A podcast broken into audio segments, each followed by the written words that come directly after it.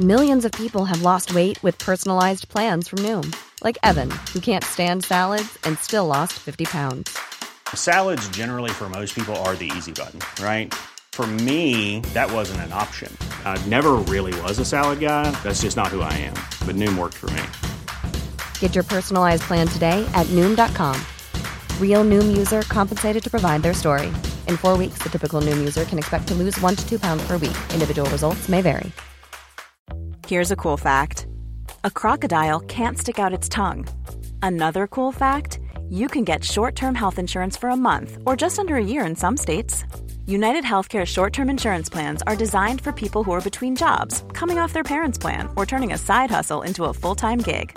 Underwritten by Golden Rule Insurance Company, they offer flexible, budget friendly coverage with access to a nationwide network of doctors and hospitals. Get more cool facts about United Healthcare short term plans at uh1.com.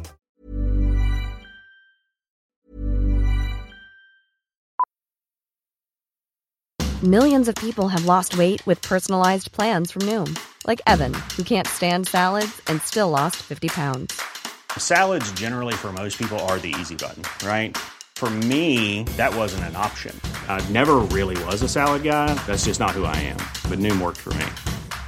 Get your personalized plan today at Noom.com. Real Noom user compensated to provide their story.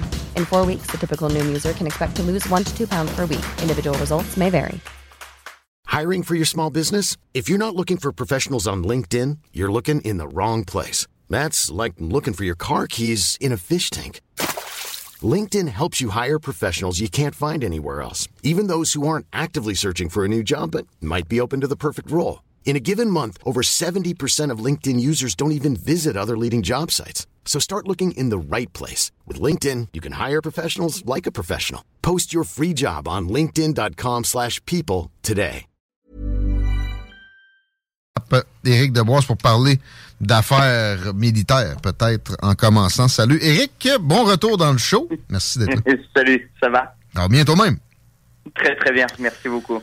Alors, gaz, armes, relations politiques, guerre en Ukraine, troisième guerre, pataugeons là-dedans, tout est relié en quelque part. Mais commençons par euh, peut-être l'implication américaine en Ukraine et son, son pourquoi. Tu voulais nous amener où avec ça? Bah écoute, euh, je veux pas, je veux pas, euh, je veux pas aller vers une, une tendance euh, complotiste. C'est pas, c'est pas la l'idée. c'est vraiment de de questionner aussi euh, la, bah, la guerre en Ukraine. Questionner ces complotistes. Ah bah aujourd'hui on peut on peut questionner et être euh, viré pour complotiste exactement. euh, bon rappelons quand même quelques faits. Guerre en Ukraine qui a commencé le, le 24 février 2022. Je sais plus maintenant on est rendu à presque une année de, de guerre. Ouais. Et euh, bon c'est un conflit entre deux États enfin c'est asymétrique. Hein. La Russie de Poutine qui, est, qui a une armée très forte versus l'Ukraine qui, euh, qui tourne de plus en plus son regard, on le sait, vers l'Union européenne et l'Occident. Ouais. Est-ce que c'est la première fois que la Russie en, essaye d'empêcher un État de se tourner vers, vers l'Occident? Non, c'est pas la première fois. Not at all. Il y a la communauté des États indépendants, comme son nom l'indique, indépendants, en fait, c'est faire partie du, de, du cercle de la Russie. Donc c'est en fait, en quelque sorte. les non-alignés, les non-alignés sont alignés pareil. Exactement. Et c'est les anciens pays qui, qui étaient euh, membres de, de, de l'URSS. Mm -hmm. Maintenant, est-ce que on a on a provoqué la Russie? Est-ce qu'elle se sent menacée? Bon, on le sait, il y avait un accord entre les États-Unis puis la Russie euh, que les États-Unis ne chercheraient pas à trop approcher la frontière euh, de la Russie avec l'OTAN. Accord verbal qui est dénié par euh, certaines bouches, mais qui finalement a eu lieu assurément avec Boris Yeltsin à l'époque où on avait besoin de, de lui. Là. Juste euh, un, petit, un petit mot, Bill Clinton a fait on, les États-Unis ont dépensé un milliard sur sa réélection à la fin de sa présence à la tête de, de la Russie. Oui, mais mais il y, a eu, il y a eu vraiment même même non mais historiquement même on est sûr que il y a eu cet accord même si c'est un accord verbal oh ouais. on s'en tient à cet accord qui est quand même euh, d'éviter qu'il y ait justement euh, des échauffourées mmh. ou même un échauffement des des esprits Mais on demandait quand même des choses assez euh, impliquantes à la Russie en échange, puis ils ont livré. C'était sûr qu'il fallait qu'on leur donne un peu de sécurité en même temps aussi, euh, qu'on fasse des ben, concessions. Il, faut, il faut se le dire, hein, les, Russes, c'est quand même un pays qui, qui va de l'Europe jusqu'au fin fond de l'Asie. Hmm. C'est un pays donc qui a une mentalité qui est sur deux continents. C'est pas seulement des occidentaux. Il y a effectivement il y a des Russes qui sont blancs, mais il y a des Russes aussi qui sont très colorés. Hmm. Et c'est une mentalité qui est à la fois, euh, je veux dire, euh, proche des Mongols, hein, avec euh, l'idée des steppes, hein, qui, qui, sont très larges, et une partie de leur esprit est aussi tournée vers l'Europe, l'Occident. Hein. On disait le tsar, le tsar ça vient de César. exact, absolument. Donc il y a, y a ce mélange et il y a toujours cette impression des Russes d'être en danger. Et il y a de quoi quand on a un ouais. grand pays ben, comme ça assailli de, toutes parts, de la Chine d'un bord, les Mongols euh, de l'autre, l'Europe belliqueuse pendant des, des décennies euh, oui, guerrières. Les, Mongols, euh, il y a eu l'Empire ottoman, enfin, il y a eu les hmm. musulmans, il y a, eu, ils, ont, ils ont connu toutes sortes, donc on peut comprendre un peu leur mentalité. Et puis, bon, bah, il y a eu cette guerre avec l'Ukraine, et puis on a fait monter progressivement la tension. Hein. On devait initialement défendre, enfin offrir des armes défensives. On est rendu qu'on est, on donne des armes euh, offensives. Hein. Maintenant, on a des missiles, euh, on, donne des chars. Euh, bientôt, ce sera des avions. Enfin, je, ne sais pas où ça va s'arrêter. On pourra peut-être en discuter un peu plus tard, mais c'est sûr que. Arrête, ça, ça, ça s'arrête aux avions? Hey! Ah, je sais pas. les chars, c'était non pendant des mois, là, oui. Mais les avions, non. Il ah, faut, faut, les croire, Il faut être sérieux avec ça. ah bah, eh, c'est que on n'en parle jamais assez, mais en termes de croissance économique, la guerre, c'est un moteur qui est très puissant. Non, oh, que t'es cynique, mais c'est tellement vrai. Puis de tout temps, de tout temps, puis les grands puissants sont jamais embêtés. Ils, ils, ils, se, ils se coltaillent avec la vie de leurs commettants, jamais en mettant de la leur sur la ligne. Jamais. pas différent là. Et, les guerres, je suis désolé de le dire pour les auditeurs, peut-être pas appréciable de l'entendre, mais en fait, il y a trois moyens de faire de la croissance. C'est soit injecter beaucoup d'argent, ce qu'on a fait pendant la pandémie, mhm. soit c'est d'avoir un État extrêmement volontaire sur le plan économique. Hein, ce mhm. qu'on appelle euh, les, entreprises keynésiennes, hein. ou mhm. sinon le troisième moteur, c'est la guerre. Justement, après des périodes de guerre, il y a toujours des périodes de croissance qui sont fulgurantes. Exact, absolument. la Deuxième Guerre est l'exemple le plus probant, mais euh, les années folles, les années 20, ça, ça sortait de quoi? Ça sortait beaucoup de la première. Puis, euh, bon, Vietnam, ça n'a pas été si différent non plus, etc., etc. Et, et, clairement, il y a de cette volonté-là dans cette, cette folie guerrière américaine-là, parce qu'il faut pas se leurrer, c'est pas les Européens euh, qui, qui, dirige l'OTAN, puis qui, qui, qui, faisait que Zelensky était là à demander tout d'un coup à intégrer l'OTAN. C'était demander de demander. Là, tu vas commencer à haranguer l'OTAN pour demander une intégration, et c'est là que ça a dégénéré. Alors, les Américains, attention, je, je, je, ne blâme pas les Ukrainiens dans leur volonté d'indépendance. J'en suis pas du tout là. Mais si on prend des faits factuels on peut remarquer que les Américains profitent quand même à fond de cette guerre. Mais là, ne serait-ce que l'industrie, le, le complexe militaro-industriel qui a rendu l'hégémonie américaine possible, les autres, ça c'est un argument qui, a généré la guerre en Irak. On a déjà parlé ensemble. C'est use it or lose it. Il faut qu'une fois de temps en temps, il y ait un gros boost de demande de munitions. Sinon, on ne sera pas capable de, le faire dans un cas où on ne l'a pas vu venir. Bah, parlons des armes. Tu sais que les États-Unis, ils ont fourni pour 19,7 milliards euh, d'armements à l'Ukraine. De, de tout. De ce qu'on sait. D'accord ouais. Ça, c'est donné. Donc ça, ça fait fonctionner le complexe militaro-industriel américain.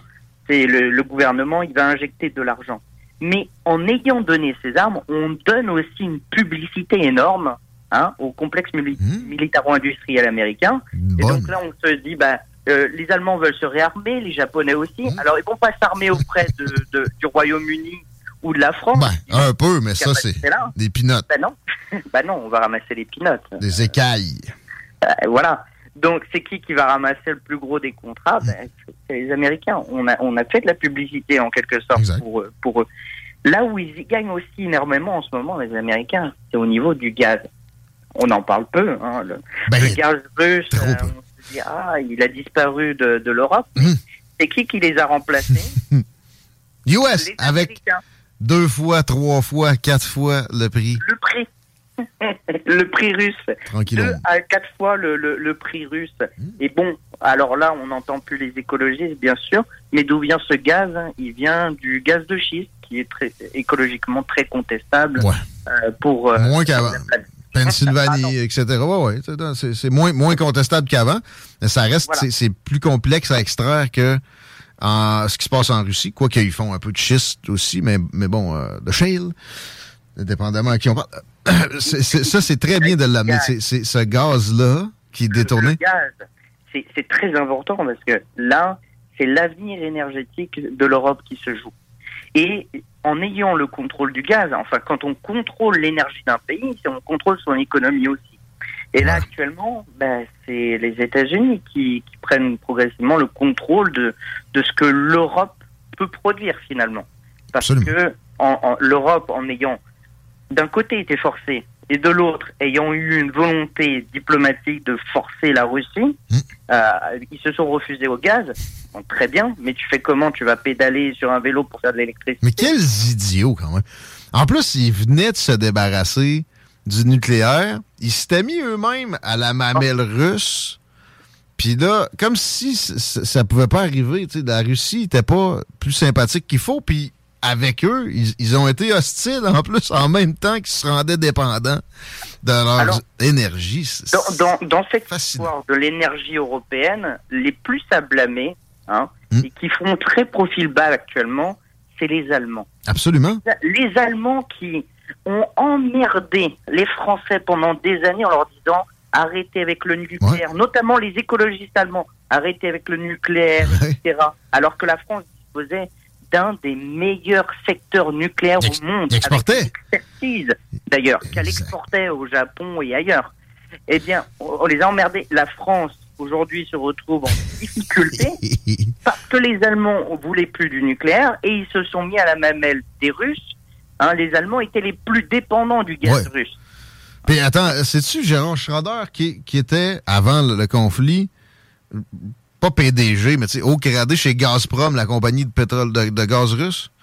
Il y avait, il y avait des liens aussi. Il y avait un ancien chancelier, c'est peut-être pas Gérard Schroeder, là, mais euh, carrément, là, un ancien chancelier allemand, dirigeant chez Gazprom.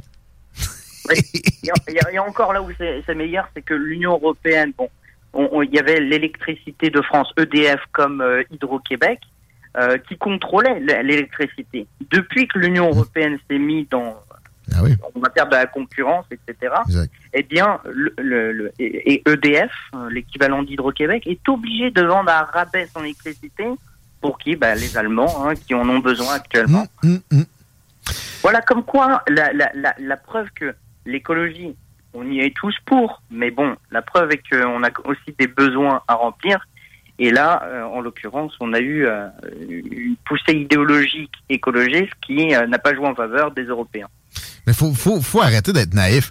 La nature humaine n'est pas si bonne. C'est pas parce que toi, tu ferais pas ça qu'il n'y a pas des esprits mal tournés qui, à grande échelle, vont organiser des, des, des trahisons comme ça de peuples entiers pour leur propre bénéfice. Tu sais, ça se voit, ça s'est vu. Puis là, dans le cas qui nous occupe, c'est assez évident aussi que de, de- de tous les côtés, il y a eu des, des arnaques de ce Bah, genre-là.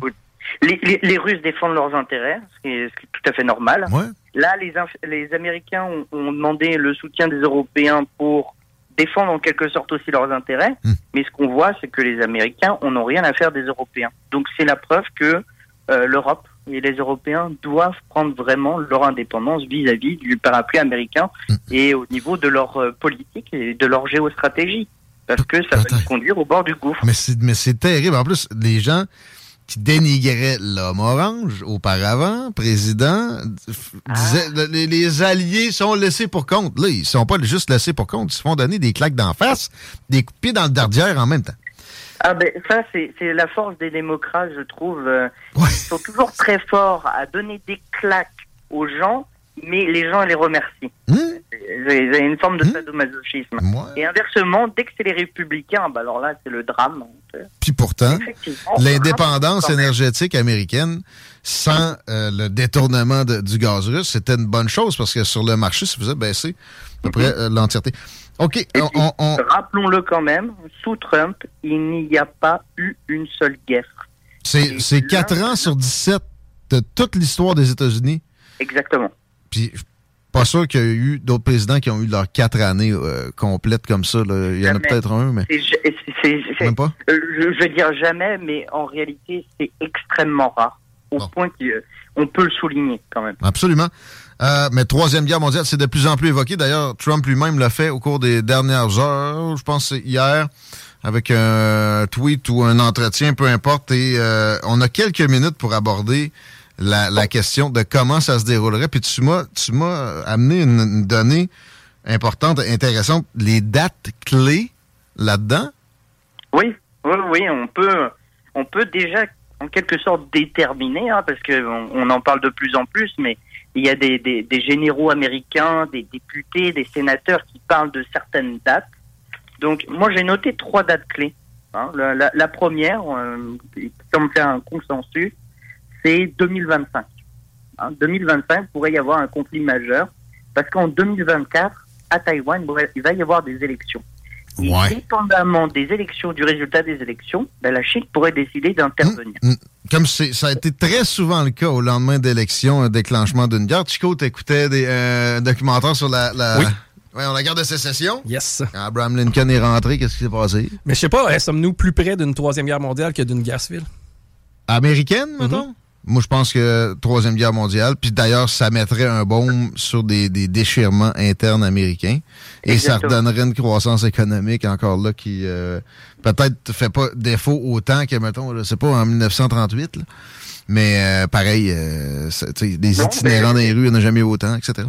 Exactement, ce qu'on parlait tout à l'heure, c'est que une bonne guerre, ça relance, un- ça donne un coup de fouet à l'économie. Mhm. Donc c'est et ça mobilise un peuple, hein. Ça Ah, mobilise absolument. un peuple. Ça apaise les tensions sociales. Puis les Américains, spécifiquement, sont connus pour se solidariser devant un conflit comme euh, même même pour l'Irak puis l'Afghanistan, qui- c'est totalement discutable. Ça, ça Oui. s'est produit. Euh, on continue Alors, avec euh, des dates clés. 2025. Les élections à Taïwan 2024. De, 2024, donc 2025, on pourrait peut-être avoir une tension croissante. Ben, c'est parce que si la Chine attaque Taïwan, là, les Américains ont prévenu que ce serait euh, une attaque. Même Joe Biden irait en ce sens-là. Pas sûr qu'il- que les bottines suivraient les babines. Mais avec Trump, justement, 2024, là, ça serait le cas. Ah ben euh, bon, il faut le dire quand même. Avec Trump, je pense pas qu'il y aurait un conflit qui se déclarerait. Avec Biden, le problème c'est que le temps qu'il attrape sa canne pour courir euh, et qu'il appuie sur un bouton, on ne sait pas si s'il va y arriver. Le gars a montré que c'était un quoi. Comment il, a quitté l'Afghanistan. En plus, en mettant ça sur le dos de son prédécesseur. Euh, il, est très évident que courir avec la queue entre les jambes, même s'il court pas vite, c'est dans les premières options qu'il envisage. En- bah, pour l'Afghanistan, on pourrait en revenir là-dessus. Euh, Il y a effectivement c'est Trump qui a pris cette décision, mais il y a une manière aussi de gérer la crise. C'est- la fin, c'était l'abandon de l'aéroport de Bagram. Euh, Ah, j'ai j'ai vu les images, c'était horrible. Mais en tout cas, une, autre date clé qui pourrait être euh, intéressante, c'est 2027. Ok. 2027, selon les militaires américains, on pense que la capacité militaire chinoise Hmm. serait égale à celle des États-Unis. Il leur manque peu de choses, là. Il leur manque peu d'affaires. L'aviation est à peu près à 20% de ce que celle des États-Unis peut représenter, mais là-dedans, on n'inclut pas les euh, essaims de drones. Non, Pour ce, qui, pour, ce qui, effectivement. pour ce qui est de la, de la- de la- de la flotte maritime, ils ont le même tonnage que les Américains maintenant. Ils n'ont pas de porte-avions, donc euh, de projection de puissance aussi forte, mais les porte-avions américains, c'est pas non plus la panacée universelle. Ça demeure vulnérable, ça. Exactement. Comme tu l'as mentionné, ils sont bon. euh, c'est une armée qui s'est jamais, qui s'est jamais vraiment confrontée à une guerre, donc ça, mé- ça mérite aussi d'être questionné Ouais. là-dessus. Mais sur le plan du personnel, au niveau de la marine et au niveau terrestre, ils sont arrivés à équivalence.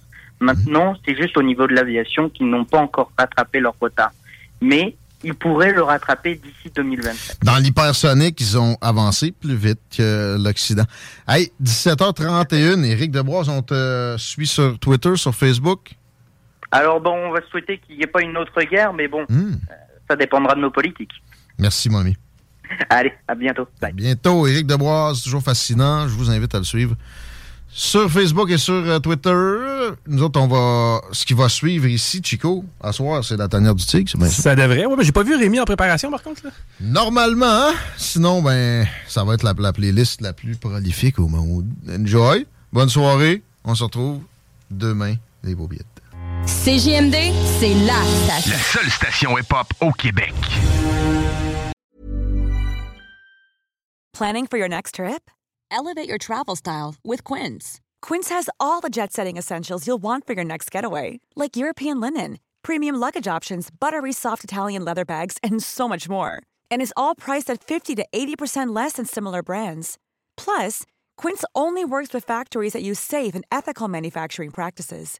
Pack your bags with high-quality essentials you'll be wearing for vacations to come with Quince. Go to quince.com slash pack for free shipping and 365-day returns.